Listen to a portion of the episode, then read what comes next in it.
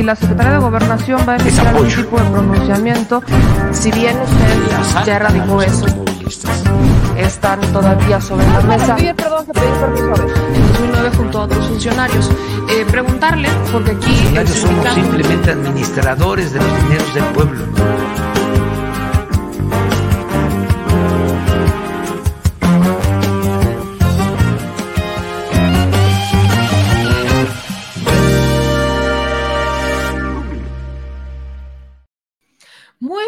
Tardes, digo yo. Muy buenas las tengan y mejores las pasen, chilitos. Por poco y no la hacemos. Por poco no la hacemos el día de hoy. El internet no nos quería dejar, ya andábamos duro y dale y duro y dale y duro y dale. Pero bueno, lo logramos. Terminamos venciendo al maldito servidor de internet, que ya por más que uno quiera, pues aquí sí tenemos Total Play, la neta Telmex es el que tenemos en la casa y la neta Telmex nos ha quedado peor, pero bueno, aquí andamos chilitos dándole porque hoy hubo una mañanera en donde se habla justamente sobre las elecciones sindicales. Es unas, ayer, fue ayer o antier, fue ayer creo, o antier, fue cuando, cuando les pasábamos el video de este eh, intento del líder sindical, ¿Se acuerdan de este intento del líder sindical? Que este, pues Aldana, que está intentando este, suplir a Romero de Champs, no viene de la línea de Romero de Champs, y cómo justamente estaba pasando eh, su video y prácticamente él decía que quiere terminar su vida siendo líder sindical. O sea, al menos es honesto, porque prácticamente lo que nos estaba diciendo es que se va que se quería quedar ahí hasta que Dios Padre lo quitara, así más o menos. Entonces, esa es una de las mil y un cosas que nos deben de preocupar cuando hablamos de líderes sindicales y cuando hablamos de elecciones sindicales. Y aunque esta elección promete ser, promete ser una elección distinta y que cambie las cosas, definitivamente no es algo que pudiéramos garantizar, porque las mañas, eh, los intereses detrás del sindicato de Pemex son grandísimos. Los intereses detrás del sindicato de petróleos mexicanos definitivamente son los sindicatos más es el sindicato con más poder, diría yo. Es el sindicato con más poder porque justamente y sobre todo en esta administración, digo, creo que vamos a tener que resaltar la importancia que tiene el presidente Andrés Manuel López Obrador por rescatar Pemex. Entonces, si el presidente está con la intención de rescatar Pemex, imagínense nada más lo que significa que tengamos a un sindicato con ese poder. Las cosas, eh, pues nos dicen, van a ser distintas, ¿no? Aquí les voy a ir pasando cómo está esta, este, pues este, llamémosle, ¿no?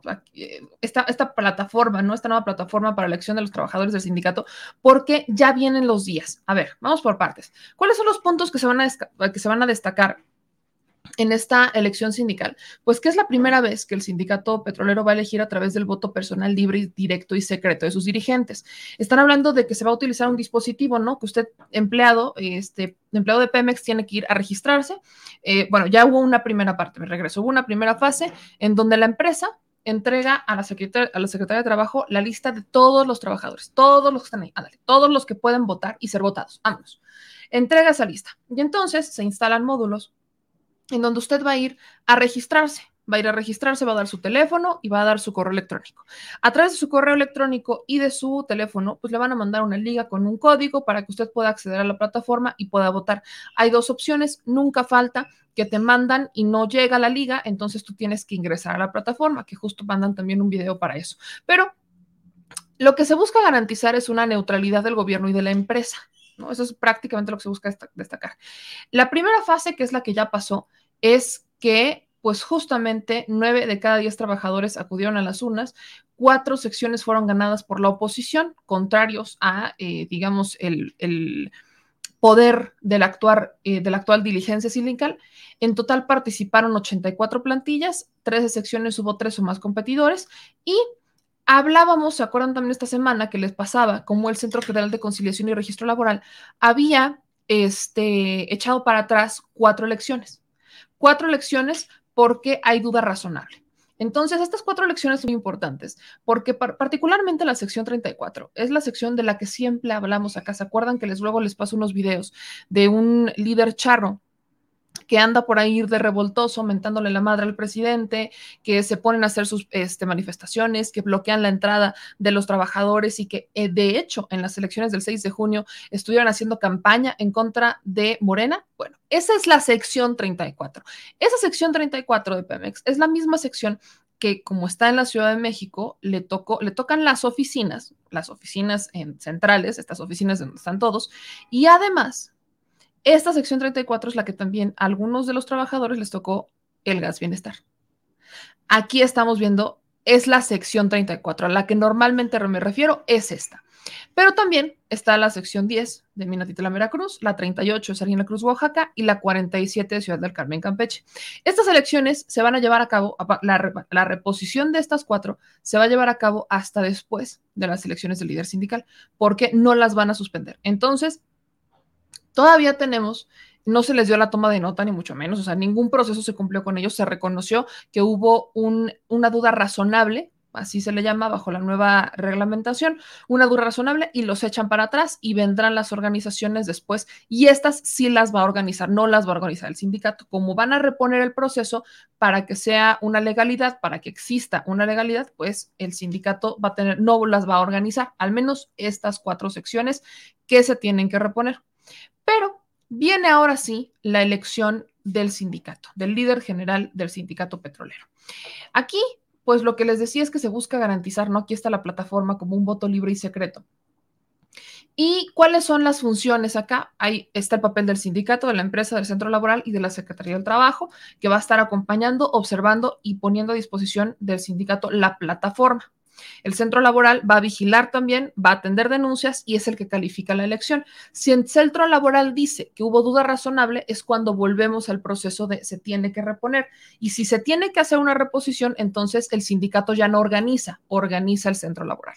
Esa es la diferencia con la reposición, porque hasta este momento, al menos en lo que es la elección del sindicato, quien la organiza es el sindicato. Y ahí es en donde muchos de ustedes, los que trabajan en Pemex, tienen dudas, porque vaya, aunque esta plataforma promete hacerlo de forma distinta, estamos, repito, hablando del sindicato de Pemex, el que fue comandado desde prácticamente su origen, bueno, no, después de su origen, después de su fundación, empezó a ser liderado por puro gañán, y lo digo con respeto, pero ha sido liderado por puro hombre que quiere enquistarse en el poder y literalmente morirse ahí, violando sus propios estatutos, porque recordemos que al menos en el caso de Romero de Champs, sin haber renunciado a Pemex, fue diputado, o sea, él estuvo activamente en el PRI como si no hubiera un mañana.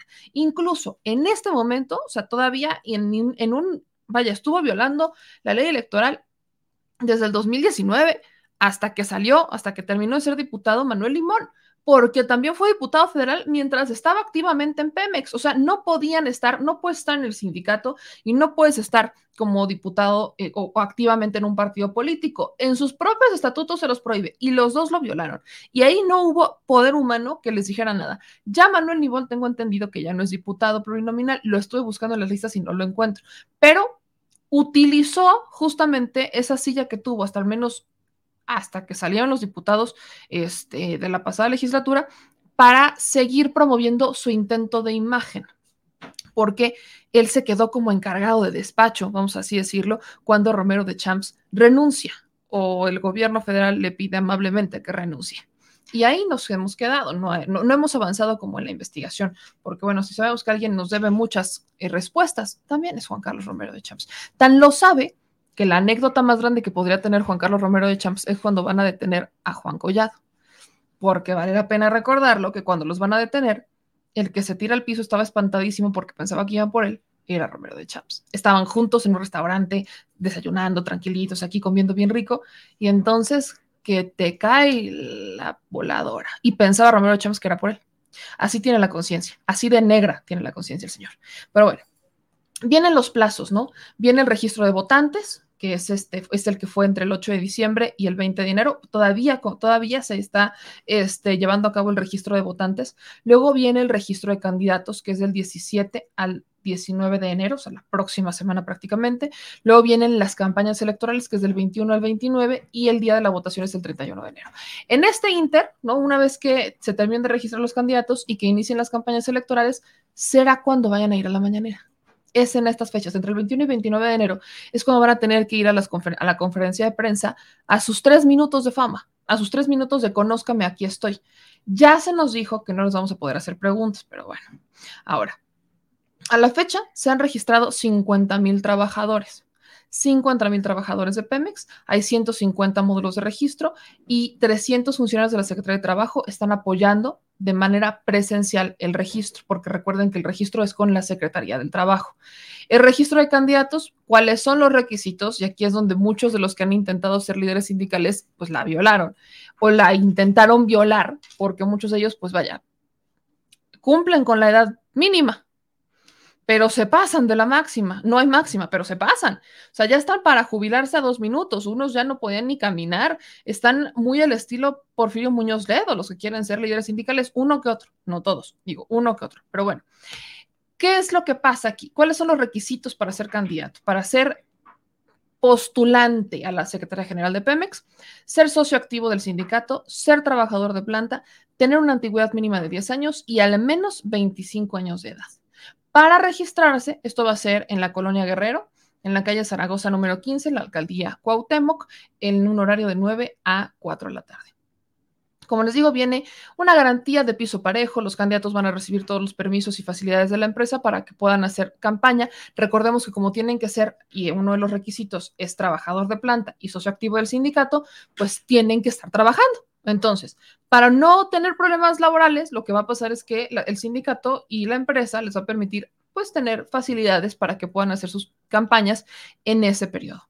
Como lo menciona mucho el presidente Andrés Manuel López Obrador, es que van a poder participar en esta conferencia de prensa sus tres minutos. Y el día de la votación, pues aquí viene que el paso uno es que los trabajadores van a recibir por correo electrónico y mensaje de texto una liga y un código, tienen que ingresar el código, este, entrar a la liga que les mandan y ahí van a votar y confirmar el sentido de su voto y una vez pues van a recibir el comprobante de su votación. Acá lo que me preocupa, y lo digo honestamente, y vaya, no, o sea, creo que tenemos que estar preparados y que tenemos que ser realistas.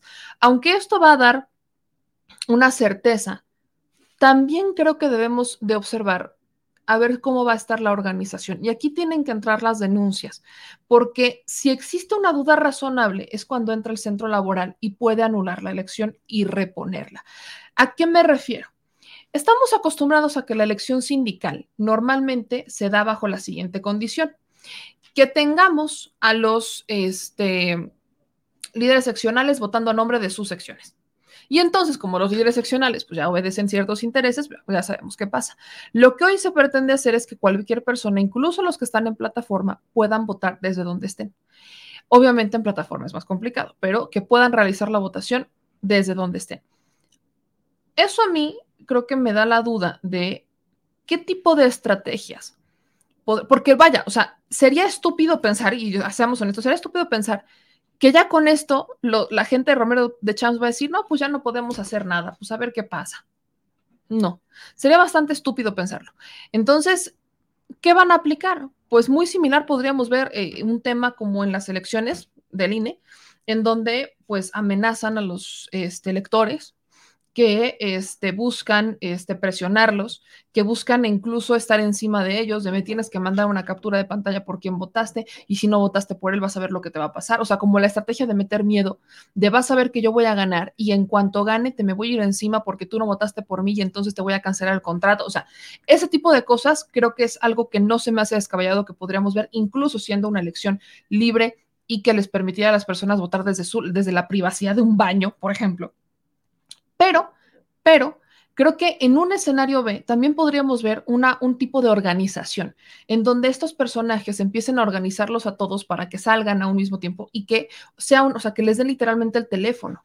Podríamos, no, no, es, no se me hace descabellado. Entonces, ¿qué es lo que tenemos que buscar aquí? La denuncia. Si alguien está, lo están obligando o si alguien quiere que le dicen, a mí el día de la elección me vas a dar tu teléfono y te vienes a la oficina y me vas a dar tu teléfono, yo voy a votar por ti y cuidado y no me lo des. Creo que este es un gran llamado para los trabajadores de Pemex, para decirles, este es el momento en el que pueden tomar una decisión que cambie la historia de México. O sea, esta es la historia de México. Estamos en un escenario tal que se puede cambiar la historia de México. Y cambiar la historia de México realmente resulta en, está en sus manos, está en sus manos, está en sus manos, está en, están en el momento en el que van a poder decidir si quieren seguir con las mismas prácticas o si las van a cambiar. Es el momento. No podemos pensar, no podemos pensar que esto va a cambiar solamente de a ver si se, a ver si de buena onda o no. No, estamos en un escenario en donde se necesita y se requiere que se activen.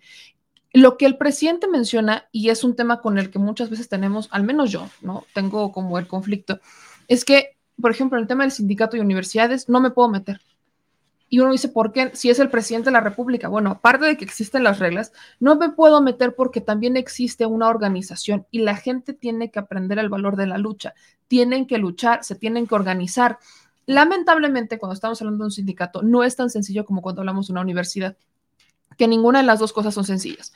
Este, porque, por ejemplo, cuando hay protestas en universidades, cuando hay conflictos estudiantiles, hay violencia, hay riesgos, hay, eh, corren maestros, o sea, vaya, hay violencia.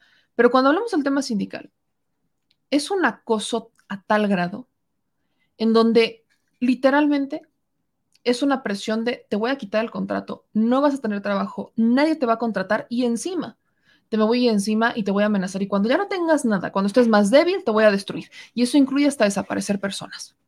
Entonces, existe un miedo y existe un miedo de decir, bueno, estoy mal, pero podría estar peor, así que mejor me quedo así. Y lo que el presidente ha insistido es, obviamente una, una lucha requiere sacrificios.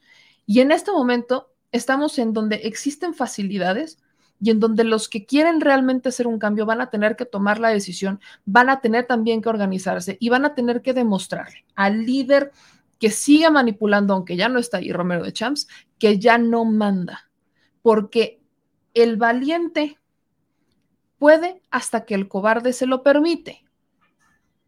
Aunque en realidad el acto mayor de valentía es cuando el que supuestamente es el cobarde se levanta y les pone un alto. Entonces, aquí es el momento. Estos son como los bullies, ¿no? Los, los líderes charros son como los bullies, que como tienen el poder en la mano, literalmente van por la vida molestando y como meten miedo nadie les dice nada. Y los pocos que les dicen les sirven a este líder, a este bully, para seguir metiendo miedo. Bueno, este es el momento, este es el momento para que por fin se puedan organizar en contra de muchos bullies que están ahí dentro.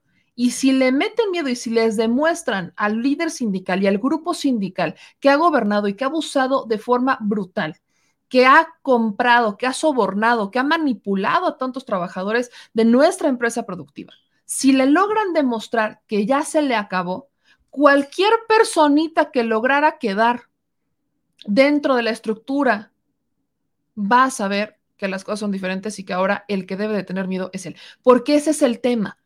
Es el momento de la organización. Yo no sé qué vaya a pasar en tres años, ¿no? Obviamente yo no voy a hablar del tema de la asociación presidencial, que se lo, se lo, preguntan a Dan Augusto el día de hoy. Los moléculas se lo preguntan, se lo han preguntado como mil veces, ya lo habían intentado destapar, pero bueno. Este, pero creo que sí tenemos que ser muy claros que en tres años, o sea, ya pasaron tres años de administración. Ya hubo tres años de algunos ajustes que faltarán muchas cosas y que se tendrán que hacer nuevos ajustes. Pero vendrán tres años en donde podremos consolidar nuevas cosas porque no sabemos lo que pase tres años después, así que tenemos que actuar hoy. Normalmente pensamos de, bueno, no, después, no, no, tenemos que actuar hoy. Lo que hoy hagamos en el presente va a ser lo que cosechemos en el futuro. No podemos hablar de un futuro mejor si no tomamos decisiones en el presente. Por eso es tiempo de definiciones y por eso creo que el gran llamado a todos los que están ahí es, va a ser difícil. No, no la va a soltar. O sea, por mucho que existan las condiciones, no la van a soltar porque ha sido la caja chica de literalmente criminales. Ha sido la caja chica de criminales. El sindicato de Pemex ha sido una caja chica para criminales de cuello blanco y para guachicoleros que no son de, cuello blanco. O sea, ha sido la caja chica. Y cuando digo caja chica no hablo de tres pesos, hablo, hablo caja chica solamente porque está al margen, pero son miles de millones de pesos los que manejan en el sindicato. Es momento de que nuestro sindicato, de que nuestros trabajadores tengan la oportunidad, que tengan el poder, que realmente se sientan representados y defendidos porque el origen del sindicato es defender al empleado, defender al trabajador, velar por el interés del trabajador, que tenga condiciones laborales justas.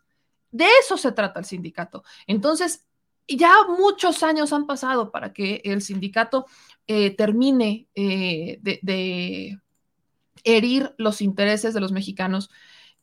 No, no pensemos nada más en, en este momento en el miedo. Creo que ya hay muchas personas que han perdido mucho a consecuencia de estos líderes charros y el momento, el momento es hoy. Así que está, definitivamente está esto en sus manos.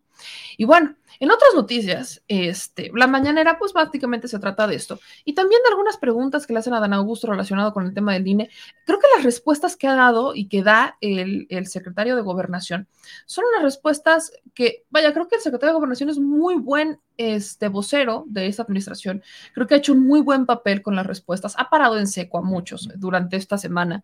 Este, Adán Augusto es un personaje que realmente... Eh, trae el estilo, creo que es un, eh, creo que es un sello tabasqueño. Yo, no conozco Tabasco, entonces este, digo los estados que conozco, pues es Puebla, Oaxaca, Ciudad de México, eh, Hidalgo, conozco Guerrero, conozco Yucatán, conozco Nuevo León, pero Tabasco nunca ha ido.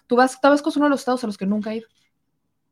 Y por lo que estoy viendo, es un estilo muy marcado de los tabasqueños, como esa forma de ser, como aludir mucho a la historia, a los, a los poetas, a los grandes este, momentos claves de nuestra historia. Corríjanme si me equivoco, pero es la percepción que me ha dado hasta este momento.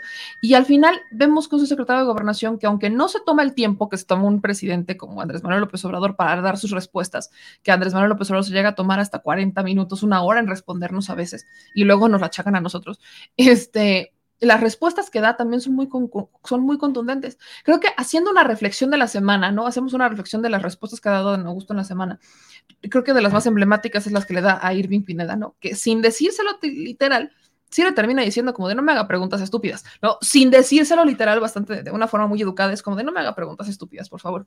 Eh, hoy, por ejemplo, la pregunta que le hace este el Lord Molecula, que le manda un abrazo, sobre si sería presidente, si quiere ser presidente, pues él dice, yo no ando sudando, algo que no.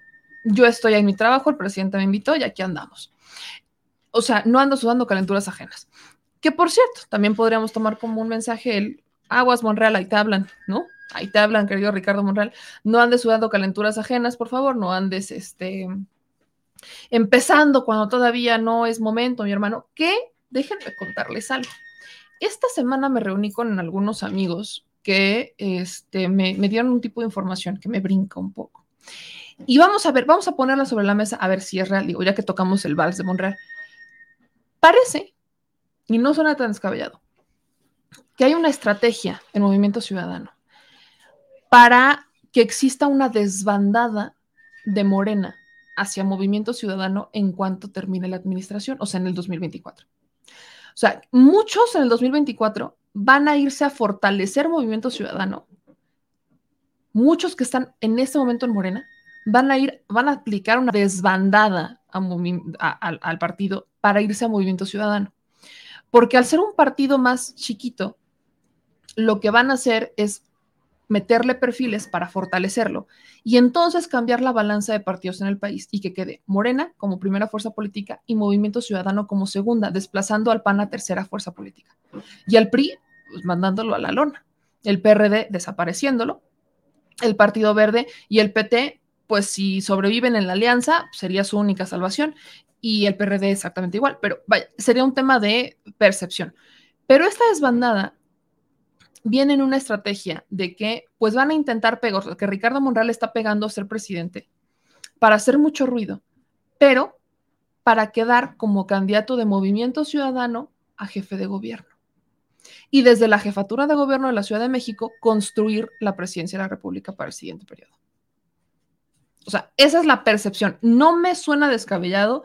Obviamente es información que me pasan off the record, que es, yo, tenía la duda y no se me hace descabellado, pero si se fijan, la desbandada dónde podría estar, en el Senado. Los que están en el Senado, una parte de los senadores de la República, se iría a, Movimiento Ciudadano. Muchos ya vienen ahí. Y muchos obedecen a los intereses de Ricardo Monreal. Entonces, en algún momento, y ahora me hace mucho más sentido, en algún momento la desbandada iba a ser a Fuerza por México. Recordemos que es este partido que no, o sea, que sí obtiene su registro, pero que lo pierde en las urnas, que en donde está Gerardo Islas, Moreno Ballista, que eh, era, el, heredero natural de Moreno Ballismo, ¿no? esa era la percepción que teníamos nosotros. Y entonces, este, pues pierde el registro. No se le hace a Ricardo Monreal, aunque él dice que solamente eran grandes amigos y que va a ser un gran aliado del presidente, pero nada más. Y entonces como ya no va a estar la figura del presidente Andrés Manuel López Obrador, van a tener la libertad de estos personajes como Ricardo Monreal de decir, es que el partido traicionó sus intereses y cítenme porque esto no se me hace descabellado. Ya no representan los intereses del obradorismo. Y recordemos que en algún momento los intereses del obradorismo caminaron junto a Dante Delgado. Algo así, un discurso así no se me hace descabellado, un discurso así no se me hace tan descabellado que pueda estar pasando y la desbandada entraría dentro de algunos perfiles, no sé cuántos de la Cámara de Diputados, no sé cuántos diputados se atrevan, no sé realmente cuántos diputados puedan este, jugarle, pero sí muchos este, del Senado responderían a, esta, a este llamado de luz de Ricardo Monreal para la desbandada Movimiento Ciudadano que se está fortaleciendo y lo que me preocupa son los gobernadores.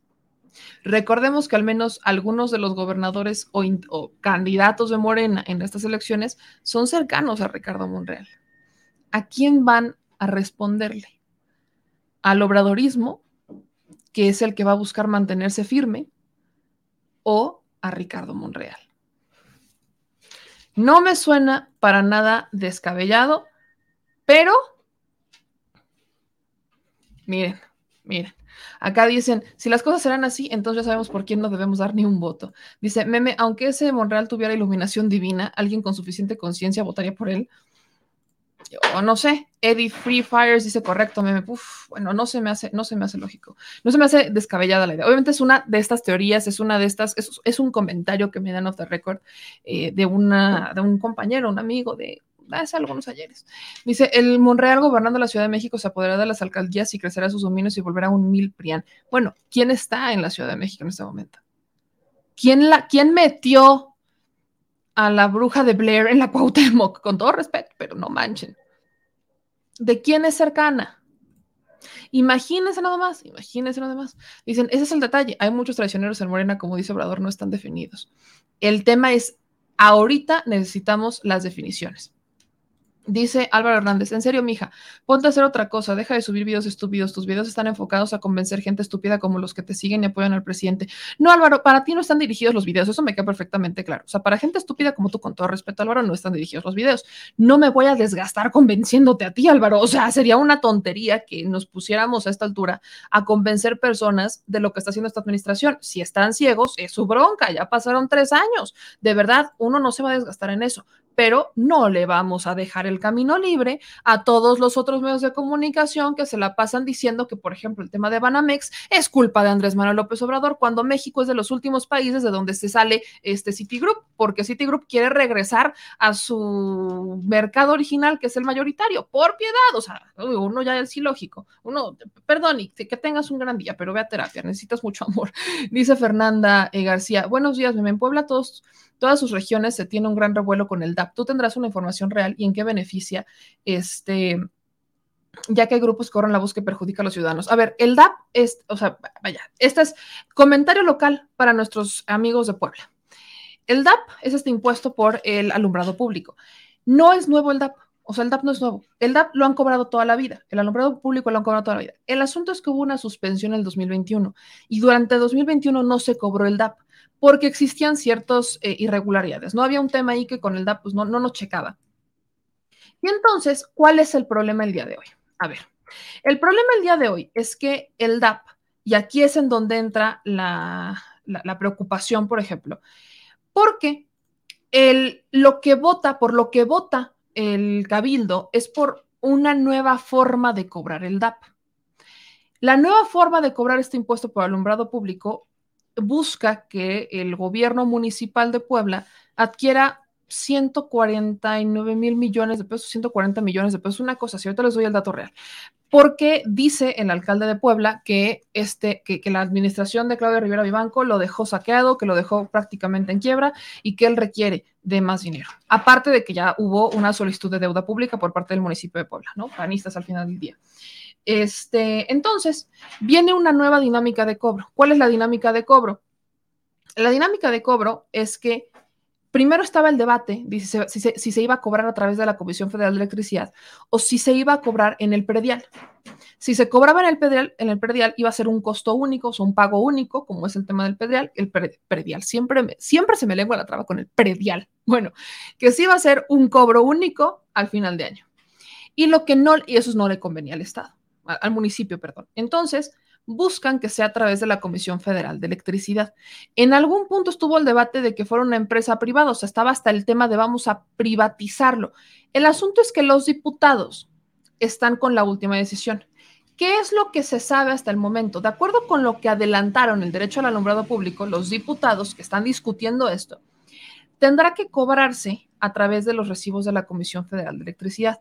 Eso implica que en, y esto no solamente ya involucra a la capital, sino que estamos hablando ya de todos los municipios que hicieron modificaciones al tema.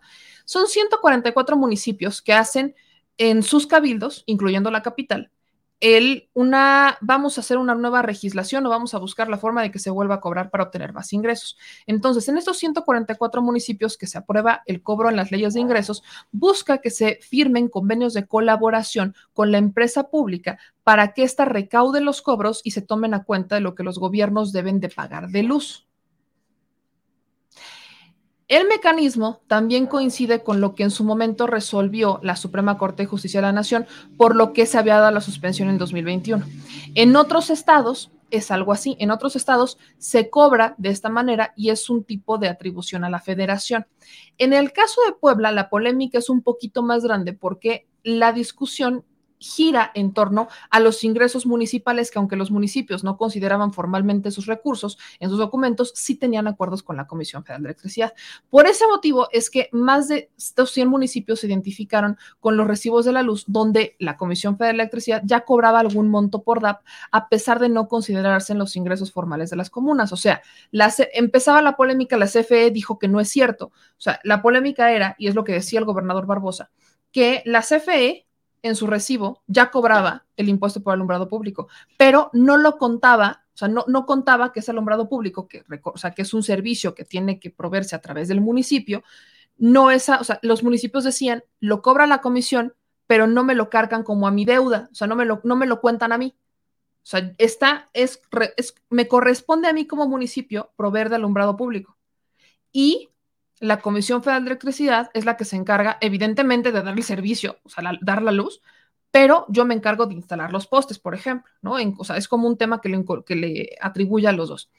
Y el tema es el ingreso, ¿no? Que según esto llega a la Comisión Federal, obviamente llega a la Comisión Federal de Electricidad, pero no se lo cuentan como a la deuda que tienen los municipios con la Comisión Federal de Electricidad por el servicio. Esa es la, la, resolución de la Suprema, es, pues, eventualmente, sí, es un tema que cobra la Comisión Federal de Electricidad o que debería de cobrar la Comisión Federal de Electricidad, pero este, se lo tendrían que como ponerle ahí en la lechita de, este es un dinero que le corresponde a el municipio de Bla, ¿no? Porque lo están pagando la gente que vive en el municipio de Bla. El asunto es que la discusión en el cobro de, en el cobro de esto, este, hay una alianza otra vez entre el PRI, PAN, PRD. Y el presidente de la Comisión de Hacienda, que es Jorge Estefan Chaya, cumplista, hizo un llamado a la Comisión Federal de Electricidad para que no ponga trabas y que se puedan firmar estos convenios como una respuesta de inconformidad a la regularización de Puebla. Según el diputado del PRI, en varios municipios recibieron cartas de la empresa que mandan el 10 de diciembre, en las que se advertía que solamente había 10 días para que firmaran estos acuerdos. Y esto, a pesar de que la propia Comisión Federal de, Electricidad sabe que hasta este inicio de año es cuando se estaban empezando a discutir, porque todavía no se resuelve. O sea, es un tema, primero se tiene que resolver en la Cámara de Diputados y después se tendrán que firmar los convenios con la Comisión Federal de Electricidad. Entonces, el asunto es que prácticamente es como un cobro de derechos de piso en donde están viendo quién se va a quedar con el poder, ¿no? ¿Quién se va a quedar con el poder? ¿Quién se va a quedar con el dinero? ¿Quién se va a quedar con todo esto? Pero les voy a poner un ejemplo particularmente. ¿Cuánto se estima que se cobra al mes? Porque aparte se les va a cobrar al mes en los municipios de luz, de alumbrado público. En un municipio como San Nicolás de los Ranchos, por ejemplo, están pensando cobrar 400 pesos al mes de luz, de alumbrado público. 400 pesos al mes. A ver,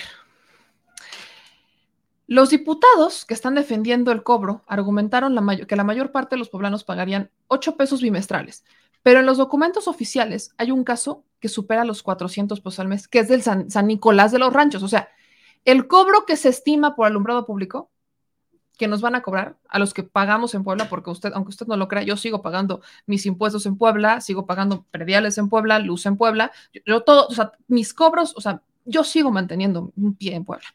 Lo que vamos a pagar los poblanos de luz, teóricamente, es 8 pesos bimestrales por alumbrado público.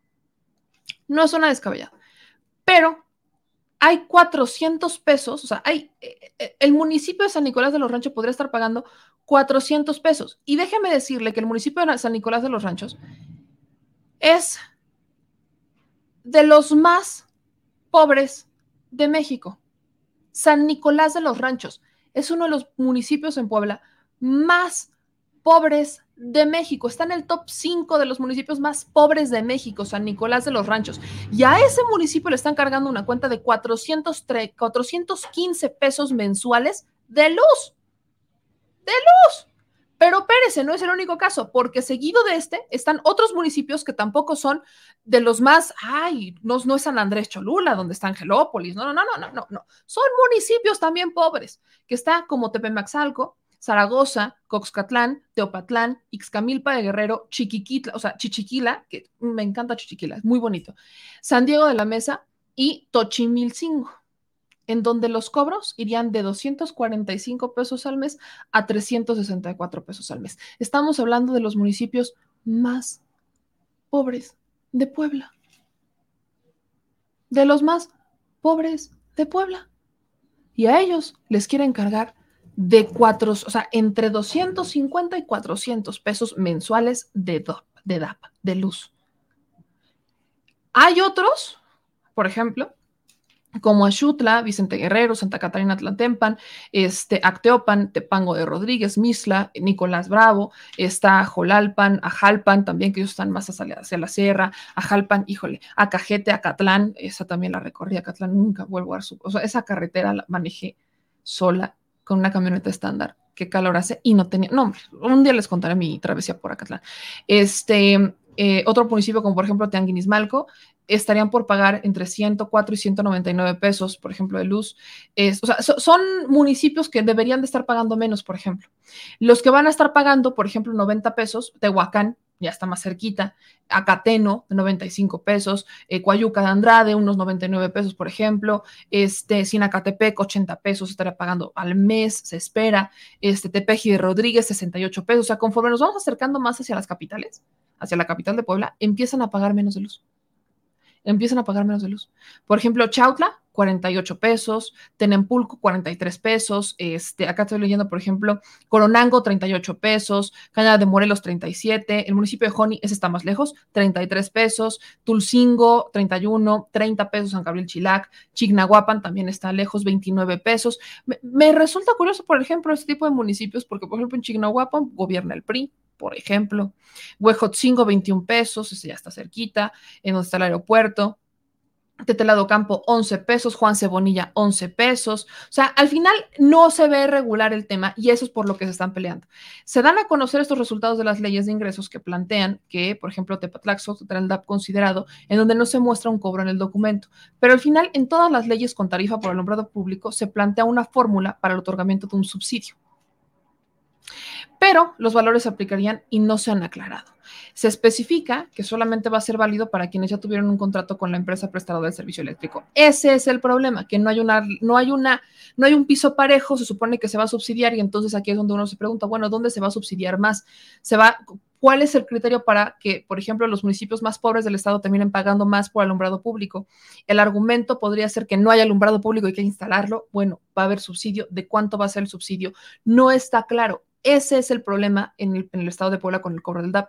Además de que existe otro problema y vienen ahí, por ejemplo, las empresas, hablando del caso de Coronango. En Coronango es donde está instalada la planta de, este, están las armadoras, están las, este, las armadoras, está en Coronango y está la parte, eh, o sea, toda la zona de Coronango es donde está la Volkswagen, eso, toda donde está el Coronango, le toca a Coronango donde se instalaron algunas casas para los de la Volkswagen y demás, ¿no? Está en esa región. Y entonces, este, Volkswagen, por ejemplo, dice, a ver, en el criterio que aprueba el cabildo, o el, criterio que aprueban, que aprueban los municipios, es que el alumbrado público se va a cobrar para, con una tarifa para los empresarios y comercios y otra tarifa para las casas. No va a ser una tarifa equitativa. Justo como lo hace la CFE, ¿no? Que hay una tarifa para casa y para uso de habitación y hay otra tarifa para comercio. Entonces, buscan que sea una tarifa distinta. Pero en el caso, por ejemplo, de Volkswagen, como, por mencionarles una empresa, dicen, el alumbrado público lo puse yo. Lo puse yo, o sea, yo soy el que hizo el convenio, yo, yo me fui, yo puse el alumbrado público tú no, o sea, tu municipio no corriste con ese gasto, lo corrí yo. Y luego me tengo que pelear por el servicio que me dan, porque luego no me dan servicio, entonces yo tengo que cubrir con mis plantas adicionales el servicio que luego no me dan. Entonces, ¿quieres cobrarme más por un servicio que yo tengo que garantizar que se me va a dar? Ahí es en donde entra el otro tema con los empresarios. Entonces, este es un pleito que está en la Cámara de Diputados, es un pleito que este, lamentablemente no, o sea, los diputados están peleando, Morena está en contra del cobro del alumbrado público, por ejemplo, pero está un pleito entre el PRI y el PAN que parece que se están aliando unos del PRI con unos del PAN y otros del PRI están en contra también. O sea, es un desastre lo que está pasando en Puebla. Y este, el gobernador se aventó un tiro con Bartlett, por ejemplo, por el tema del alumbrado público también, de la CFE. Se están hechos un desastre, están hechos un desastre en mi rancho. Y eso es un tema que se tiene que regular. Tienen que cumplir con la sentencia de la Suprema Corte, que lo que indica es que justamente el alumbrado público pues tendría que ser, no, no se puede cobrar parejo, que tiene que ir equitativo y que tiene que no perjudicar a los intereses de los ciudadanos pero, pues estamos en esta disputa y lamentablemente vienen los eh, intereses de unos con otros, por ejemplo. Dice Fernanda, pues nos hubieran convenido hoy el PRI y no pagaríamos tan caro. Yo chequé mi recibo, pagaba 6 pesos de DAP bimestrales anteriormente, ya que mi consumo de luz no supera los 140 pesos. Lo que se estima es que se paguen 8 pesos, por ejemplo. Pero lo que no cuadra es que si vamos a pagar 8 pesos por el DAP, vamos a decir, órale, lo pago, municipios muy pobres terminen pagando 400 pesos. ¿Cuál es el criterio para que ellos paguen 400 pesos? No me checa ese criterio para que paguen 400 pesos. Ese es el problema. Pero bueno, es un tema que tenemos pendiente. De hecho, vamos a seguir con el tema del DAP. Vamos a seguir con el tema, qué bueno que me lo recordaste, Fernanda, porque en Puebla las cosas están hechas un desastre. Y como se los dije en diciembre, podrán haber regresado los este, políticos del yunque a gobernar al menos mi capital.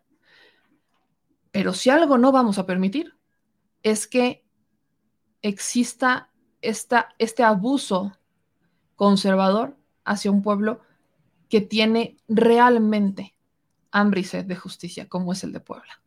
Ay, nomás, ay, nomás. Hay Susanas, hay Susanas, hay Susanas excepciones, pero bueno. Dicen, ¿y qué sabes? ¿Qué sabes que pasó con la policía secuestrada de la Ciudad de México? Estamos buscando, creo que la jefa de gobierno va a dar una conferencia de prensa en donde va a estar el secretario de Seguridad Pública. Estoy muy pendiente del tema y no hemos visto mayor eh, respuesta, pero eso se los voy a estar este, actualizando. Y para cerrar el tema de Puebla, lo peor del caso es justamente lo que dice una, nos van a cobrar un alumbrado público que es deficiente. Es el problema por ejemplo, en donde yo vivo, que es una zona, este, no les voy a decir, ay, pinche zona de residencia fraccionamiento, aquí, muy, por supuesto que no, pero es una colonia en donde hay universidades, es una colonia en donde hay casas, es una zona colonia donde empiezan a haber más comercios, es una que es una de las calles principales. Se va el servicio de alumbrado público de la noche a la mañana, así, ingesu, ingesuma, ingensuma. Se va el servicio de alumbrado público, luego es deficiente, luego ya saben, está el foco como si fuera un antro, y hay una cantidad de robos. Luego en mi casa terminan robando la tapita del buzón. No, no chiflen, de no ser porque tengo cámaras de seguridad, pero roban la tapita del buzón. ¿Para qué quieren la tapita de un buzón? Bueno, imagínense, hasta eso roban, la tapita de un buzón, la tapita de un buzón. Y lamentablemente tenemos un alumbrado público deficiente. O sea, Ese es el tema. Dice exactamente, siempre friega al, al, que menos tiene. Ahora Santiago, este, Miahuatlán está siendo tomada por los ciudadanos por el DAP. Es que están emputados. Es que están emputados. A, a ver, no estamos diciendo que no queremos colaborar con el cobro del alumbrado público. Nadie está diciendo eso. Pero a los municipios más pobres no les puedes cargar la mano. Esa es la molestia, que le están cargando la mano a los municipios más pobres. La lógica indica que, por ejemplo, ¿a quién le vas a cargar más la mano del alumbrado público? A San Andrés Cholula, por ejemplo. A San Andrés de Cholula, que es donde están las lomas de Angelópolis, en donde está el triángulo, o sea, bueno, no triángulo le corresponde a Puebla, entonces Angelópolis, ¿no? O sea, donde están las plazas comerciales, donde está la vista, donde viven los políticos. Se supone que si vas a cargarle la mano a alguien, pues cárgasela al municipio que más ingresos te genere. Por ejemplo, un regidor en San Andrés Cholula, en Puebla, gana más de 70 mil pesos. Un regidor. Mientras que un regidor en la capital y la diferencia literalmente es de un semáforo entre San Andrés y Puebla, te ganas 60 mil pesos un regidor. Así es la diferencia. Es distinta la cantidad de ingresos que recibe San Andrés a la que recibe Puebla. Y no es tan diferente, pero sí le gana un poquito San Andrés, porque la zona de San Andrés es como la nice. Y no toda, una parte. Pero hay nomás para que se vayan dando una idea de cómo están las cosas. Muchas gracias a Marino Vallejo que nos manda un super chat de 50 dólares. De verdad, muchísimas gracias por el apoyo que nos dan. Aquí anda nuestra chile alcancía. Ya saben que todo super chat se va a ir derechito. Ahí está, chile alcancía. Ahorita lo voy a poner. Pero mientras encuentro una pluma, que ya la encontré, y mis post-its, que ya me los perdió el señor productor, que me compró unos nuevos, pero no los he sacado, ahorita la voy a echar. No te me preocupes, mi querido Marino, que ahorita lo voy a sacar. Pero bueno, mientras, mientras eso empieza, mientras, mientras ahorita busco los super. Eh, no, ahorita lo, ahorita lo. No, tenemos que darle fe y legalidad porque ya no encuentro los. Ah, aquí están, ya los, los escondí yo. Ya le estaba, ya estaba acusando al señor productor de una mentira tan grave como es esta. No puedo creerlo. Pero a ver, ahí les va. 50. Muchas gracias a nuestro querido Marino que ha apoyado inmensamente este proyecto. De verdad, lo ha apoyado inmensamente y te agradezco infinitamente, mi querido este, Marino Vallejo, por apoyarnos tanto. Aquí está, ahí les va fe y legalidad de el superchat que nos mandó nuestro querido Marino Vallejo. Aquí anda, pero bueno. Continuamos con la información del día de hoy porque hay dos temas con los que no quiero que pase el tiempo y que no los podamos este, mencionar. El primero de ellos es con un mensaje que da Marcelo Ebrard hace un momento. El mensaje que da Marcelo Ebrard lo pone en redes sociales y esto es un tema importantísimo, importantísimo. El mensaje que da el secretario de, el secretario de Relaciones Exteriores, Marcelo Ebrard, es el siguiente. Tengo el gusto de informarles que el Gobierno de México ha ganado el reconocimiento 2021 de la Arms Control Association. Muy bien por el equipo jurídico de la Cancillería por la demanda contra la industria de armas y a quienes votaron en México por hacerlo posible. Ándele pues. Ándele pues. La Asociación de Control de Armas reconoce a México como la persona 2021, o sea, al, al canciller Marcelo Ebrard y al gobierno de México. Y todo por la demanda que hicieron en contra de las empresas fabricantes de armas. Yo, vaya, voy a rescatar el fragmento de este eh, coronel, del coronel en Estados Unidos, cuando lo entrevistamos, cuando fue lo de Washington, porque el coronel decía, que a nadie le había interesado la demanda de Estados la demanda que le hizo a México a las empresas fabricantes de armas y que ese no era un problema de las empresas fabricantes de armas. Ya ven por qué luego es bonito entrevistarlos. Porque entonces te dicen a ti las cosas, te dicen los bytes. Y entonces tienes los elementos para decir, bueno, y luego, no que no, no que no, no que no, no que a nadie le había interesado, no que eso solamente había generado un eco en México para los electores de mexicanos, no que no había funcionado, porque la Asociación de Control de Armas está reconociendo al gobierno de México y al canciller por justamente tomar, darse el tiro de esa denuncia, por demandar a las empresas fabricantes de armas. O sea, no estamos hablando de algo menor. Obviamente, el coronel republicano, y lo respeto muchísimo, pero en esa ideología republicana, por supuesto que van a defender sus intereses y por supuesto que van a intentar minimizar el impacto, pero telotazos en el telocico, dirían en mi rancho. Así es como sí se logra comprobar que hubo un, vaya, que hubo una, pegó, pegó la denuncia. Ahora, Obviamente sabemos que no va a ser un camino fácil, pero el canciller decía que está teniendo un muy buen eco, que está teniendo un muy buen eco, me lo respondía, de hecho, a mí en una mañanera, que estaba teniendo un muy buen eco esta denuncia y que podrían tener una buena respuesta. O sea, imagínense el escenario en donde México gane, en donde la, la demanda que interpone México ante las instancias internacionales en contra de las empresas fabricantes de armas las termine ganando. Imagínense lo que eso significa. Imagínense lo que eso significa. Imagínense lo que esto significa. Significa algo que definitivamente, como dice Luis, tú ese, ese señor nos cayó mal a todos. Yo lo sé, yo lo sé, pero por eso es importante entrevistarlos, porque es un espacio que abre, que, se abre para todos ustedes. Pero imagínense lo que, o sea, el camino indica que México va por un buen rumbo, o sea, agarró la ruta correcta. Ahora que la gane.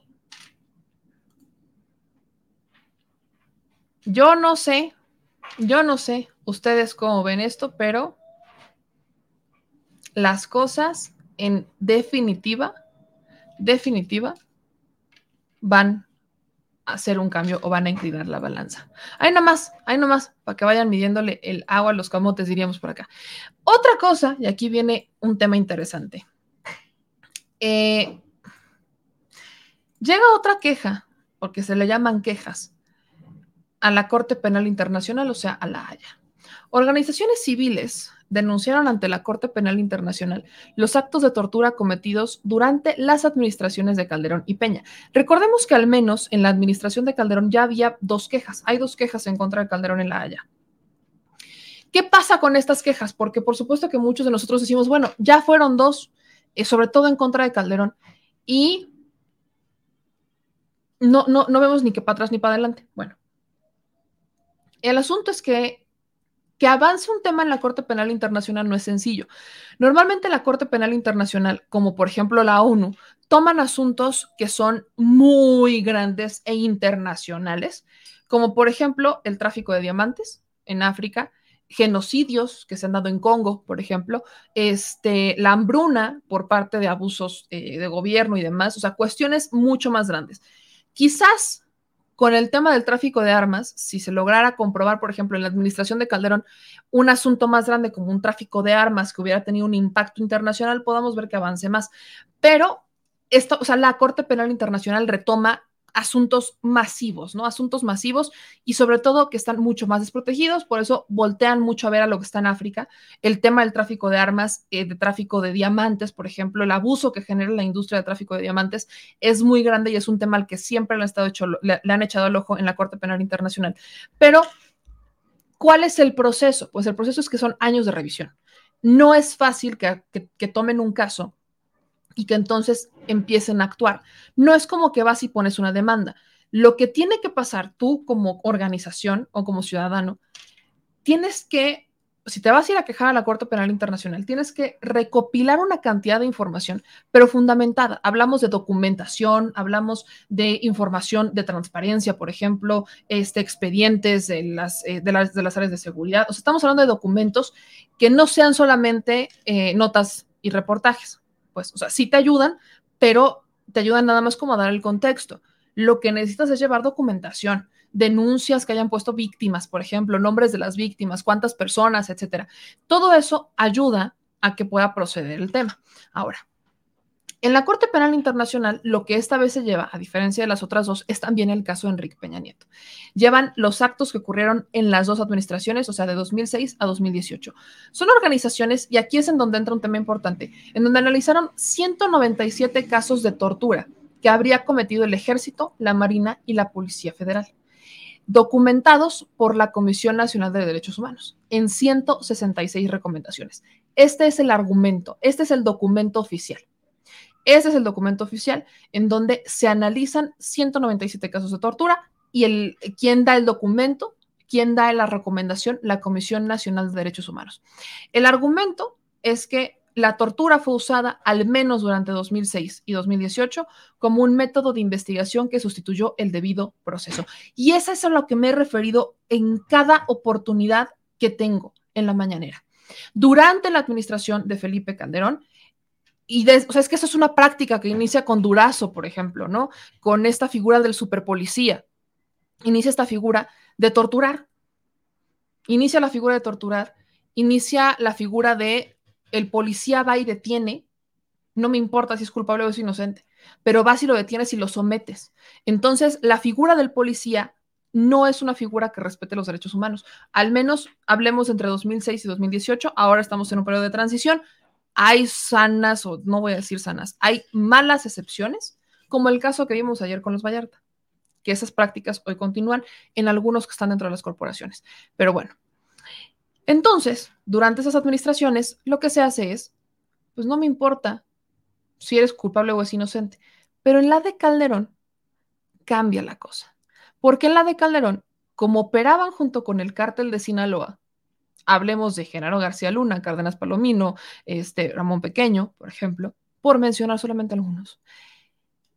Lo que buscaban hacer era justificar la guerra contra el narco, o sea, justificar que en las calles iba a haber balaceras para cubrir a un cártel. Porque lejos, o sea, nos vendían la idea de que el que estaba echando las balas era el gobierno para combatir frontalmente al crimen organizado, pero en los hechos, en los hechos, lo que pasaba es que habría enfrentamientos y habría disputas de terreno, de territorio, y habría un gobierno buscando sus propios falsos positivos, como el caso de Colombia, para decir, aquí están nuestros resultados, a mí no me enjuicies. O sea, una, una cortina de humo. ¿Y cómo llegaban a justificar esa guerra contra el narco? Con la creación de cárteles, como es, por ejemplo, el de los zodiacos, que nunca hubo otra evidencia y que la persona que avalaba la existencia de ese cártel y la información de ese cártel era Isabel Miranda de Wallace. Por eso es que está vinculada con este tema. Por eso es que le pega a Isabel Miranda de Wallace.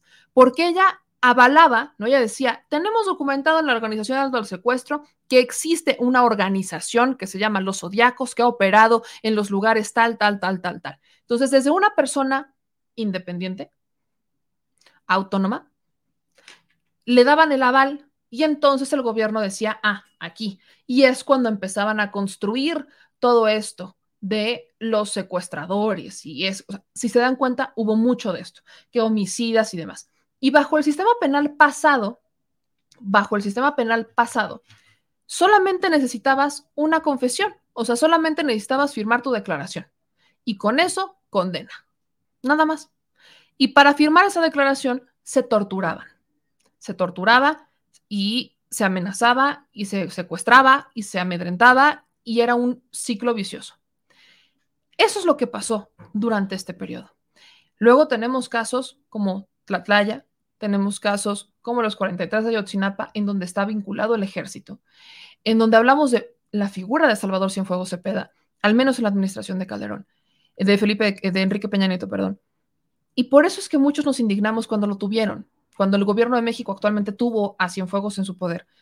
Porque si bien es cierto que lo tuvieron por otro caso, digo, a muchos nos hubiera encantado, y lo hablo por mí, nos hubiera encantado que de una vez ahí sentado hubiéramos empezado a hablar de los 43 de Yotzinapa. En el caso particularmente de Cienfuegos, recordemos que Cienfuegos, pues prácticamente decía, a mis militares ni me los cuestionen. Y esa, acto, esa eh, autoridad que ejercía Salvador Cienfuegos permitió que las Fuerzas Armadas hicieran lo que quisieran. Pero entró otro factor que también hemos llevado a la mañanera. Hay más de 200, de 200 elementos de la Secretaría de la Defensa Nacional que están también encarcelados, ellos bajo el proceso militar, por justamente cometer estos actos de los que se denuncian, pero o pagando las condenas de otros mandos superiores. ¿Qué es lo que pasaba? Los mandos superiores, quienes controlaban esta cofradía de poder dentro de las Fuerzas Armadas, ordenaban, ordenaban asesinar o asesinaban, soltaban fuego, y entonces eran los elementos de abajo quienes pagaban las consecuencias, y ahí los tienen todavía hoy por hoy, y también fueron torturados. Todo esto conforma el contexto de en dónde estamos, el contexto de cómo es que esto está pasando. Así que estas, estas organizaciones identificaron al menos tres tipos de tortura que existieron en este periodo. La tortura física, que era golpes, descargas eléctricas, asfixia, ahogamiento. La sexual, referente a tocamientos, desnudez, descargas eléctricas en los genitales y la psicológica, amenazas, humillaciones e insultos verbales. Estamos hablando de 642 víctimas de 26 de 32 estados de la República. El ejército es quien concentró el mayor número de casos de tortura. A la institución se le señala ser de responsable en 97 recomendaciones que comprenden 102 casos en los que se documentó la tortura de 313 personas. Y las organizaciones acusaron que hasta la fecha los casos continúan en impunidad y la política, aquí es en donde entra la crítica que hacen, la política que ha tomado esta administración, que apuesta por una militarización de la seguridad pública, continúa e incluso se ha incrementado. Por eso es importante la entrevista que tuvimos con este, con el coronel, eh, el general Moreno, perdón, que nos mencionaba que ellos buscan mucho el tema de la capacitación. Y volvemos al punto de cuál es la diferencia entre antes y hoy. Eh, si bien la propuesta de esta administración es tenemos que ir desmilitarizando de forma paulatina, lo que hoy busca con la, regla, con, la reforma a la Guardia Nacional es poder instalar un mando que no sea civil, o sea, volverla militar. ¿Por qué? porque necesita fortalecerla. Y a lo que está diciendo el presidente Andrés Manuel, Andrés Manuel López Obrador, es muy poco probable que con un mando civil se pueda hacer. Necesita que tenga un mando militar por el tipo de régimen que tiene y que al final eso sería un candado para impedir que pase lo que pasó con la Policía Federal, que se corrompió a este punto. ¿De quién dependen las Fuerzas Armadas? Y aquí es en donde entra el de nosotros, los ciudadanos. Si algo hemos visto entre el antes y el hoy, es una diferencia abismal en cómo operan las Fuerzas Armadas por la persona que es el comandante supremo de las Fuerzas Armadas. Ese es el tema. Ellos siempre van a obedecer a su comandante supremo. Si cambia el comandante supremo y cambian las reglas, entonces habrá, como pasaba en la administración de Felipe, de Felipe Calderón y Peña Nieto, habrá quienes se rebelen y habrá quienes obedezcan, pero en su mayoría obedecen. Ese es el tema con las Fuerzas Armadas. En la reforma que se propone, que es a la que muchos están, todavía ni siquiera se presenta la reforma, pero conocemos la intención de ella, deberían de existir candados, deberían de existir eh, puntos particulares, leyes secundarias transitorias, que permitan que al menos la Guardia Nacional, porque es la que se va a quedar, o sea, recordemos que la propuesta de Andrés Manuel López Obrador es 2024, las Fuerzas Armadas regresan a los cuarteles y los únicos que se quedan afuera es la Guardia Nacional.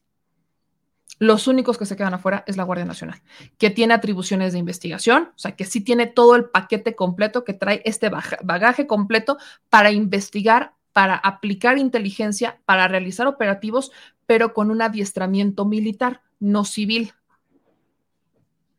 Esa es la propuesta de este gobierno, es las Fuerzas Armadas para adentro exclusivamente las actividades que les competen, plan DN3, o sea, Marina en cuidando el territorio este, marino, naval y demás, y este, este, y en las aduanas, ¿no? Que es donde normalmente los vemos porque es parte de la chamba de las Fuerzas Armadas, cuidar el territorio de México. Nosotros no tenemos una armada bélica, nosotros tenemos unas Fuerzas Armadas de este acompañamiento humanitario y de apoyo al territorio. Su chamba es proteger el territorio nacional, las fronteras, ¿no? Todo lo que es territorio, fronteras marítimas, aéreas y demás. Eso es lo que hacen las Fuerzas Armadas en México. Lo que hoy se busca y la intención es las mandamos exclusivamente a lo que les compete, lo que está dentro de sus atribuciones y la Guardia Nacional se queda fuera. La preocupación que existe mucho es el tema de se va a quedar la Guardia Nacional, pero la buscan con un mando civil, con un mando militar en vez de civil. Y esto ha generado mucho eco y esta denuncia también se empuja hacia la Haya como de, bueno, la preocupación ahí insiste porque los casos en donde en las administraciones de Calderón y en las administraciones de Peña, ellos fueron, fueron las Fuerzas Armadas los que más violaron, los que más torturaron, los que más violaron la ley, en donde hay más recomendaciones. ¿Qué garantías tenemos hoy los ciudadanos que con la estrategia que está aplicando esta administración podamos tener un escenario distinto? Yo tengo ciertas respuestas. ¿Por qué? Porque hemos platicado con ellos, porque hace poquito fui a Santa Lucía, donde están ahí nuestras Fuerzas Armadas, y un, el gran bite que me dieron, off the record, por supuesto, es que estaban olvidadas. Estaban olvidadas. Sus cuarteles estaban olvidados. Cuando hablan de regresarlos a los cuarteles, no hablamos de regresarlos a lugares con muy bonitas condiciones. No en todos lados son así. Entonces, hablamos de regresarlos a los cuarteles, pero de regresarlos y que tengan una vida digna, porque pues, se supone que también la deben de tener. Estaban olvidados y hoy se sienten motivados. O sea, eso es ese es el gran byte que, que van a escuchar. Se sienten motivados. Se sienten motivados a trabajar por la gente. Reconocidos y motivados con razón había tantas violaciones a los derechos humanos. Pero bueno, escuchen un poquito de lo que dijeron, este, de lo que dice este, Graciela Rodríguez Manso, quien es quien realiza esta, em, pues esta denuncia. Bueno, no es que eso no es una denuncia, es quien realiza esta queja. Ella es este, directora ejecutiva de la Comisión Mexicana de Defensa y Promoción de los Derechos Humanos e Ideas Litigio Estratégico, en conjunto con la Federación Internacional de Derechos Humanos, son los que interponen esta denuncia. Escúchala un poquito porque esto es algo de lo que mencionaron en esta queja que presentan hoy este, ante la Corte Penal Internacional. Penal Internacional sobre los crímenes de lesa humanidad que se están cometiendo en México eh, y se han cometido en México durante los últimos, durante los últimos años. En ese sentido, eh, en diciembre pasado presentamos eh, una, una comunicación adicional sobre tortura eh, y tortura sexual en específico.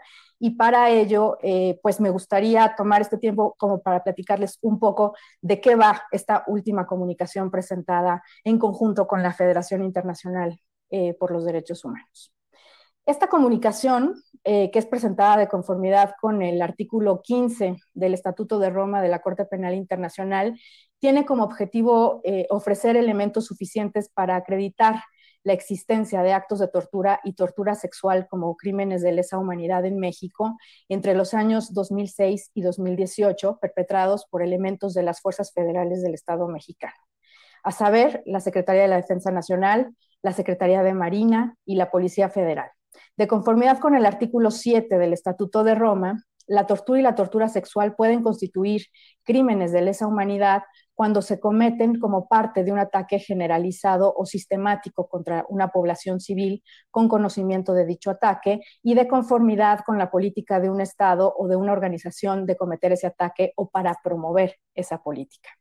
En el caso de México, existe una base razonable para acreditar la comisión de actos de tortura como crímenes de lesa humanidad en el marco de la política del Estado conocida como la guerra contra las drogas, la cual inició en diciembre de 2006 y provocó una progresiva militarización en el país, haciendo posible que elementos castrenses se encargaran de la seguridad pública estatal, municipal y federal. Y los ataques contra la población civil cometidos de conformidad con esta política se han llevado a cabo tanto por grupos armados como por miembros de las Fuerzas Armadas y de Seguridad y han tenido una naturaleza generalizada y sistemática.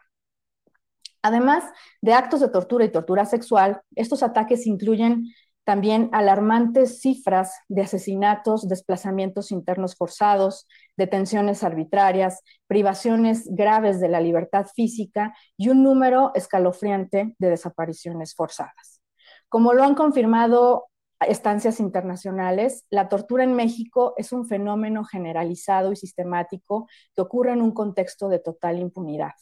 Fuerzas policiales, militares y ministeriales comúnmente cometen actos de tortura contra personas civiles mientras son detenidas arbitrariamente durante el traslado para presentarlas ante las autoridades y en las propias instalaciones de las fiscalías y cuarteles militares. Así, los actos de tortura documentados en nuestra comunicación eh, es importante señalar que se ejecutaron en el marco de una política del Estado mexicano que se materializó en ataques contra una población civil. Esta política requería demostrar la eficacia de la estrategia de seguridad del Estado en el desmantelamiento de grupos de la delincuencia organizada y la recuperación del control territorial. Así, la tortura fue utilizada, al menos en el periodo que abarca la comunicación, como un método de investigación que reemplazó al debido proceso, criminalizando y atacando a civiles para obtener información, ya fuera para inculparse o culpar a otras personas. Los casos documentados en la comunicación muestran ataques masivos y recurrentes, llevados a cabo de manera colectiva en contra de civiles, en un amplio ámbito geográfico del territorio nacional, y son coincidentes con el despliegue de las Fuerzas Armadas mexicanas para instrumentalizar la política de seguridad. Es decir, la tortura en México no es una práctica excepcional o aislada, sino un fenómeno generalizado que devela una línea de conducta que se repite en hechos criminales. El involucramiento a gran escala de las autoridades perpetradoras respondieron así a una política de Estado y su actuación fue ordenada, tolerada y propiciada por los más altos mandos ante la necesidad de mostrar resultados de la estrategia de seguridad. Asimismo, la forma y los métodos con los que se sometió la tortura contra la población civil dan cuenta del patrón reiterado, que no incidental, de los actos, incurriendo de forma sistemática en el uso de torturas físicas, psicológicas y de índole sexual. Estos actos casi siempre fueron acompañados de otras graves violaciones a los derechos humanos que dan cuenta del actual actuar criminal repetido de los militares, elementos navales y otros agentes de seguridad del Estado. En particular, los militares han demostrado una clara organización para la comisión de estos crímenes. Por ejemplo, mediante la alteración de la cadena de custodia o el traslado de las víctimas a las propias instalaciones militares. Como objetivo de los ataques del Estado, personas civiles fueron identificadas como blancos y privadas gravemente de su libertad con la intención de abstraerlas del amparo de la ley y someterlas a múltiples formas de tortura. Es decir, a fin de justificar la estrategia de seguridad del gobierno mexicano, estos actos criminales estuvieron dirigidos efectivamente contra la población civil y los máximos mandos operativos y principales responsables de la aplicación de la estrategia de seguridad del Estado mexicano actuaron con el conocimiento de que los actos realizados por los elementos de las tropas bajo su mando se inscribían en la implementación de la política de seguridad comunicada por el comandante supremo de las Fuerzas Armadas. Es decir, los altos mandos ordenaron, permitieron y ocultaron estos crímenes atroces en tanto que debían tener conocimiento de los hechos cometidos por los elementos bajo su control efectivo. Por ello, de conformidad con el artículo 7 del Estatuto de Roma, las conductas descritas cumplen con los elementos suficientes para su calificación como crímenes de lesa humanidad en su modalidad de tortura y violencia sexual. Al tener una naturaleza generalizada y sistemática, y habida cuenta de su gravedad y la situación de impunidad que disfrutan quienes las cometieron, ordenaron y toleraron estas conductas, son competencias sin duda de la Corte Penal Internacional. La existencia también de una gran opacidad en torno a las personas que perpetraron los crímenes como los altos mandos de las unidades adscritas a las fuerzas militares y policiales involucradas en los hechos de tortura descritos, se ve permeada por la impunidad histórica que rodea a las violaciones graves de derechos humanos en México. Si bien es obligación primaria de la jurisdicción penal mexicana investigar y enjuiciar a los más altos responsables de cometer actos de tortura, esto no ha sucedido respecto de los casos analizados. Es decir, el Estado mexicano no ha iniciado ningún procedimiento tendiente a esclarecer su responsabilidad en la cadena de mando, ni a procesarles o juzgarles por la comisión de actos de tortura. Es en ese sentido que es alarmante la falta de investigaciones efectivas que precede a los procesamientos por tortura cuando esta práctica es cometida por elementos de las fuerzas federales del Estado. Y lo anterior se debe. Ahí, justamente lo que está diciendo es: no podemos decir que solamente fueron las Fuerzas Armadas, sino que ellos responden a su comandante supremo. Y recordemos que el comandante supremo es el presidente de la República. Es por eso que atribuyen que justamente estas violaciones a los derechos humanos, particularmente cometidas en las administraciones de Calderón y Enrique Peña Nieto, es responsabilidad de ellos, porque estaban comandando directamente a los mandos militares y civiles en contra de civiles, no en contra del crimen organizado. Ese es el tema con esto, pero bueno. Este, obviamente, en cuando hablamos de tema de seguridad, y es lo que siempre menciono, se han dado avances. Sí, ¿cuál es el avance que se tiene con la Guardia Nacional? Se tiene un avance que hay un mayor despliegue, que hay una mayor capacitación a las fuerzas este, de la Guardia Nacional y que están instalando cada vez más cuarteles. Pero, lo repito, no es suficiente. No es suficiente que tengamos cada vez más cuarteles, es una parte importante. Es una parte importante pero lamentablemente tampoco podemos decir que es suficiente cuando, hay, cuando no hay colaboración por parte de los estados.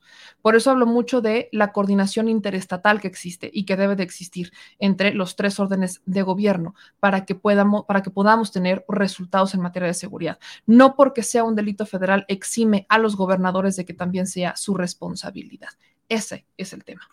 Susana nos manda 20 super superchat y aquí están, los estamos poniendo en nuestra Chile alcancía, en nuestra Chile alcancía. Y ya despídanse, despídanse ya de nuestras bonitas este, nochebuenas, ya se van, ya se van las nochebuenas. O sea, aquí andamos como, o sea, para nosotros Navidad, Navidad es, este, pues, como el día 50 de Navidad, ¿no? Para nosotros es el día 50 de Navidad. ¿no? Y yo era súper Grinch, tengo que decir que yo era súper Grinch, pero se me quitó lo Grinch, se me quitó mucho lo Grinch. Este Luis Campos nos manda 20 euros y dice, fuera del tema de hoy, concuerdo contigo del programa de ayer. El resultado de quitar la materia de civismo fue la pérdida de valores. En su momento lo justificaron porque los niños tenían que cargar muchos libros. Y lo peor del caso es que el libro de cívica y ética era de los más delgaditos. O sea, nos mandaban un libro, que ahí lo tengo todavía, o sea, guardé el libro de biología, porque era un libro de pasta dura de biología, una madre así. Pesaba como su madre, o sea, cada que alguien decía, hoy toca biología, ya sabes que la mochila te hacía así. Y benditas mochilas de rueditas, que por ahí alguna vez rompí una mochila de rueditas a alguien que me molestó, pero bueno. Benditas mochilas de rueditas, pero el pretexto para quitar un libro, que el libro de cívica que era una madrecita así, es una madrecita así, ni siquiera de pasta dura. Ni siquiera era de pasta dura, o sea, el pretexto más estúpido. Estoy de acuerdo contigo, mi querido, que esos videos que tenemos este, pendientes, el tema de los libros, que acabo de encontrar nuevos libros, por cierto, que se los voy a mandar por el, este, por el chat de Telegram, y que atendiendo a su petición, es probable, no, voy a, no me voy a adelantar mucho, pero es probable que en los podcasts hagamos un podcast, que en el canal de podcast, en Spotify, en Apple Podcast, hagamos el tema de los audiolibros que tanto me pedían. ¿no? Para que sea nada más hablado y no salga aquí mi carota, ¿no? Que sea el tema de los audiolibros, podría ser por podcast, estamos analizándola, pero también quiero decirles que estamos cada vez más cerca de estrenar el nuevo canal de resúmenes o reseñas de documentales y series que están circulando en las redes sociales. Entonces, pendientes, ya ayer vimos el logo, la neta es que está rifado, está rifado. Entonces, este, ya se los estaremos compartiendo. Así que, bueno, atendiendo a nuestra tradición de los superchats, pues aquí ponemos los 20 euros que nos manda nuestro querido Luis Campos. Muchas gracias y un gran abrazo hasta donde nos estén viendo. Ahí les va, ahí están los 20, 20 euros superchat directitos a la Chile Alcancía. Voy con los últimos comentarios antes de irnos por acá. Dice Jesse, yo aún, yo aún en la secundaria llevaba civismo. Dice Carlos, muy cierto, eran libros pequeños. Dice, Amargada de la Navidad, tan hermosa. El libro de biología de prepara de tres kilos. Este, se perdonará el ex, al exgobernador de Veracruz y a Vallarta ni justicia le hacen juicio real, pues dónde estamos, en qué país vivimos. Este, luego nos dicen, ya pon de una vez adornos del 14 de febrero. Tal vez, tal vez. Eh, dice, usa los tiempos de manera tramposa, lo aplica a todos y en todo momento, solo un fragmento muy corto específico, muy corto especifica sexenios. Dice Araceli. Navidad es todo el año, es correcto, Frankie, yo estoy contigo. Muy buenas, mi querido Leina, un abrazo a toda la banda que nos ve de Twitch. Hoy, hoy, andan cinco personas en Twitch, oigan, vamos creciendo en Twitch, a la banda de Twitch. Ya ves, nuestro querido Leina ya no está solo, ya puedes empezar a platicar con gente en Twitch, ya puedes empezar, sobre todo en las mañanas. Así que Calderón no puede volver a decir yo no sabía nada. Por supuesto que no, no, es que nunca ha tenido el pretexto para decirlo. Pero, pero, como sabemos, Calderón sigue callado, ¿no? En Sudamérica meten presos hasta presidentes y expresidentes. ¿Por qué aquí no? Cuando hablemos de Sudamérica, bueno, por ejemplo, vemos el caso de Perú, por mencionarles alguno, la regla es medio injusta, porque permite que siendo minoría pueda sacar al presidente, siendo minoría. Yo no estoy de acuerdo en que siendo minoría lo pueda sacar. Creo que lo que necesitamos es que sea mayoría, o sea, que sea mayoría, pues, que sea mayor, mayoría. Dice Carlos, o sea, explica que ha fallado la impartición de justicia por el gobierno. La impartición de justicia no está en manos del gobierno, está en parte del Poder Judicial, o sea, no del gobierno federal, no del Poder Ejecutivo. El problema es que las pocas reformas que han llegado al Poder Ejecutivo, pues no hemos visto un cambio grande, o al menos quizás ha sido muy pronto para ver ese cambio. El cambio al que le apostaron más en el Poder Judicial fue a la Defensoría Pública. La Defensoría Pública sí tiene un área que ha cambiado, pero la federal, no las estatales. Y ahí hay un gran problema, porque en la federal, pues tienen un número de casos, pero en los estados, ahí cambia un poco la cosa.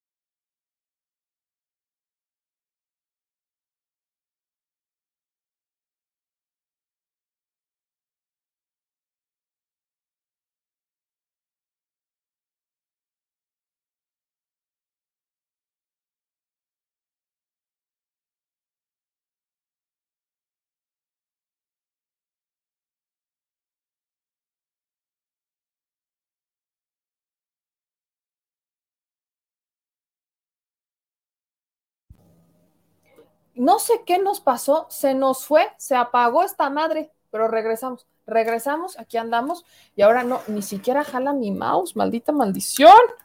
Parece que ya, parece que ahí vamos. No sé, no sé qué os pasó el día de hoy.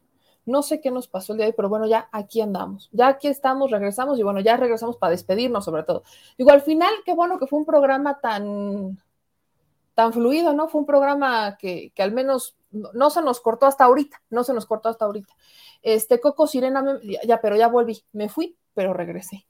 Fue como un corte a comerciales, no tenemos comerciales, pero regresé, regresé a que dice, pensé que era mi internet, ya, ya me los imagino revisando su internet como de a ver si, no, no sabemos qué pasó, pero bueno, ya volví, ya volvimos, aquí andamos. Ya me aplicaron el DAP, maldita maldición, me aplicaron el DAP, pero bueno, aquí andamos. Ahora, chilitos, ya nos vamos, o sea, les digo, regresé solamente para despedirme de ustedes, un pequeño parpadeo, un pequeño blink blink.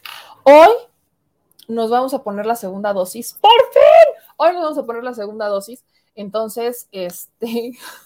Ay, dile a tu mamá que le mando un beso. Dice, mi mamá pensó que le había quitado la tele. Ay, dile que le mando un beso a tu madre, por favor no lo le quitaron la tele, no sabemos qué nos pasó, pero regresamos. O sea, perdón, ya pasó. Eh, bueno, hoy me toca la segunda dosis, estoy muy contenta porque hoy me toca la segunda dosis. No sabemos cómo nos va a ir. Bueno, cuando me pusieron la primera dosis, que fue en mi cumpleaños, híjole, pasé un cumpleaños con fiebre. Pasé un cumpleaños, bueno, con, ahí con sudor y me duele todo y sentía que se me iba a ir el alma. La, la astra pega, la astra pega. Y pues ya hoy me toca la segunda dosis, así que me la voy a ir a aplicar en un ratito más. Estén pendientes. Y si les digo que voy a aplicar la segunda dosis es porque, ¿qué creen? Quiere decir que me podrán dar mi certificado y ya podremos ir a visitar a nuestros paisanos que nos ven y nos escuchan desde Estados Unidos. Así que llegó el momento, llegó el momento de que nos apliquemos la segunda dosis. Así que muchas gracias. Apenas la segunda, apenas la segunda, chicos. Por eso que no pudimos ir a Washington o a Nueva York, era el tema, pero pues ya aquí me van diciendo que la segunda es igual, la segunda es igual. Así que, santa cachucha. De ahí en fuera, eh, dicen aquí, buenos días, una pregunta. ¿El análisis de películas de serie va a ser en función de movimiento de masas y política o solo análisis como fan? Este, queremos hacerlo un poquito más surtidito, no, no, obviamente no solamente político, o sea, no voy a centrar, por ejemplo, solamente en la serie de, este, del asesinato de Colosio, pero no, no. De hecho, ni siquiera quisiera tocar ese análisis. Eh, queremos centrarle mucho más con el tema de asuntos sociales, con injusticias. Hay muchos documentales de crímenes que han quedado inciertos, ¿no? De misterios, no solamente de México, del mundo, por eso vamos a aclararlo, no solamente de temas de México, sino totalmente del mundo y estamos buscando que sean análisis, o sea, no, a ver, no me voy a poner a analizar la serie de Hawkeye, ¿verdad? O sea, sí soy fan de Marvel, pero creo que hay más personas que saben más de Marvel, pues, que podrían hacer mejores reseñas que yo.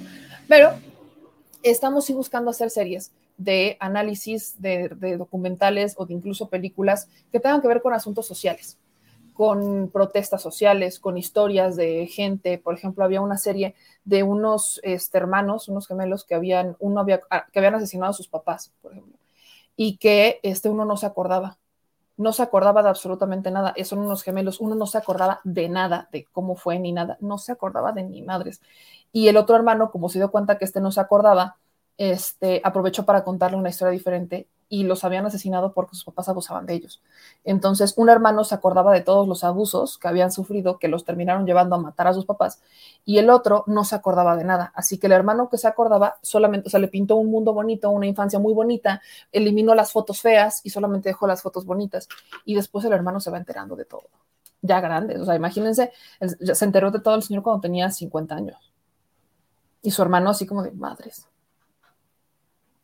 Este, Luego eh, hay otra serie, por ejemplo, de una mujer que asesina a su marido en Brasil. Y ahí tiene que ver con un tema de tráfico de armas, ¿no? Que ella pues tenía, o sea, ella era una chica que vivía muy normal y que al final termina asesinando a su marido porque pues sí, el señor sí era violento y la engañaba, pero este, les encantaba cazar. Y a ella se le hizo muy fácil para defenderse, agarrar el arma y matarlo. Y para, o sea, y escondió el cuerpo y lo sacó y todo el tema hay series así, hay series, o sea, van a ir como de varias series de estos.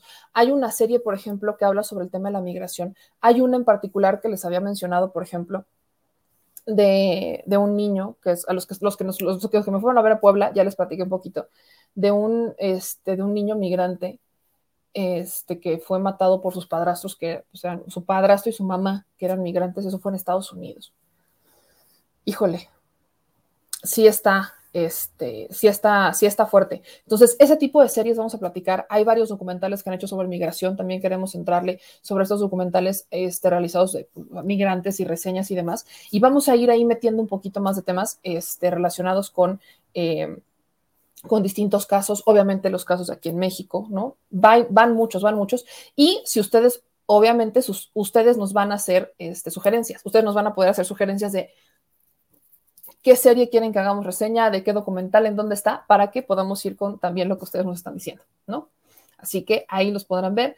Dice aquí Leina Den, ¿y esos análisis van a estar en YouTube o cómo va a ser el asunto? Porque me sirve. Los vamos a subir a YouTube. El canal de YouTube lo vamos a estrenar. Ese sí va a ser exclusivamente por YouTube. Así que ahí los van a encontrar y vamos a compartir obviamente algunas este, de este contenido, vamos a compartir algunos TikToks, algunos shorts que vamos a estar creando, pero va a estar totalmente, exclusivamente en YouTube. Es un contenido que vamos a generar exclusivamente para YouTube. Y los shorts sí los vamos a estar pasando en, este, en Twitter, en Instagram, en Facebook también, en los reads, etcétera. Entonces, ahí en los comentarios ustedes me van a poder decir qué series quieres de, las, de qué series quieren que hagamos reseña y vamos a estar haciendo esas reseñas. Este, se, vaya, se vaya a llamar Documanía se va a llamar Documanía y lo van a poder encontrar ahí. Y Bo 10, yes, I can speak English. I need to practice it, but I can speak it. So, so, como si, como sa. Es un poquito de francés que solamente me aprendí esa palabra en tres años que estudié francés. Dramático. Pero bueno, ya nos vamos. Ya nos vamos ahora sí. Que tengan un excelente día. Este, no sabemos, no sabemos si eh, vamos a tener programa hoy en la noche. Depende de cómo nos vaya con la segunda dosis. Pero pendientes, pendientes de aquí vamos a andar y si no, el producer se va a poner a hacer el programa. Ya me lo pidieron, señor productor. Yo sé, no sé si usted está leyendo los comentarios o no, pero aquí la banda ya pidió que si yo me siento mal, usted se ponga a hacer el programa el día de hoy. No sabemos qué va a pasar, pero estén pendientes de nuestras redes sociales. Les mando un abrazo a todas y a todos ustedes. Seguimos pendientes con el tema de Vallarta. No hay una este, declaración todavía de la Secretaría de Seguridad eh, como a continuación, como lo prometió el de ayer, tampoco hay una declaración de la jefa de gobierno Claudio Sheinbaum hasta el momento. Vamos a estar pendientes de eso. No se les olvide, aquí andamos. Yo soy Meme Yamel, gracias a todos los que nos siguen. No se les olvide que es muy importante para nosotros que le den like, que se suscriban y que activen las notificaciones y que compartan este programa. No se les olvide. Si no lo pudieron ver en tiempo real, síganlo compartiendo y vamos a tener los pequeños clipsitos que van a estar circulando desde el día de hoy, todo el fin de semana, la próxima semana para que ustedes los puedan compartir con su respectivo tío o tía descifrizador, al que hay que descifrizar porque comparte muchas fake news en las benditas redes sociales. Yo soy Meme Yamel, les mando un beso gigante a todos, síganos y gracias por apoyar este gran proyecto que es tan nuestro como tan suyo. A toda la chilebanda, es momento de decirle adiós a las nochebuenas de mi espalda. Adiós. No encontré el clip. Ahí está. Adiós.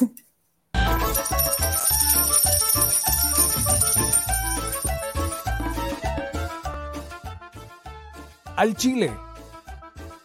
Recuerda que una forma de apoyar nuestro proyecto e impulsarnos a generar más y mejor contenido es a través de los superchats en nuestras transmisiones en vivo.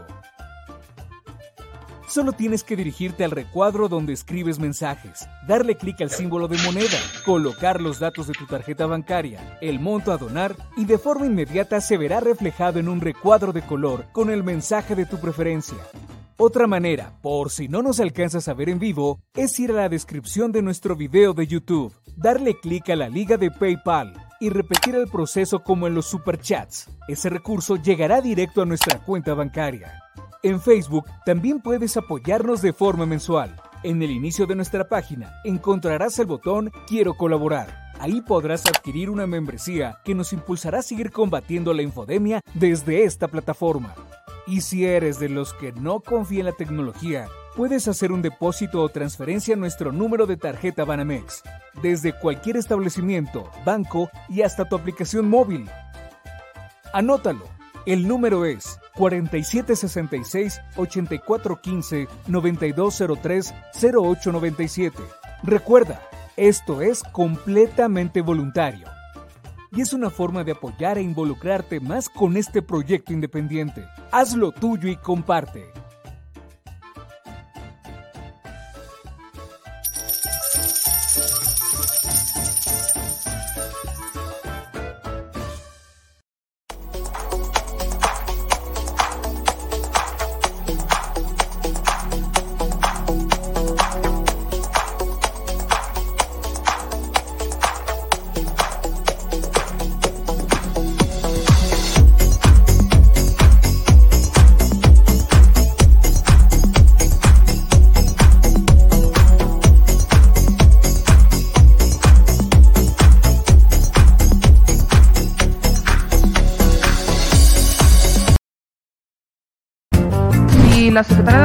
Gobernación va a emitir algún tipo de pronunciamiento, si bien usted ya erradicó eso, están todavía sobre la mesa. perdón, que pedí permiso En 2009 junto a otros funcionarios. Eh, preguntarle, porque aquí... Somos simplemente administradores de los dineros del pueblo.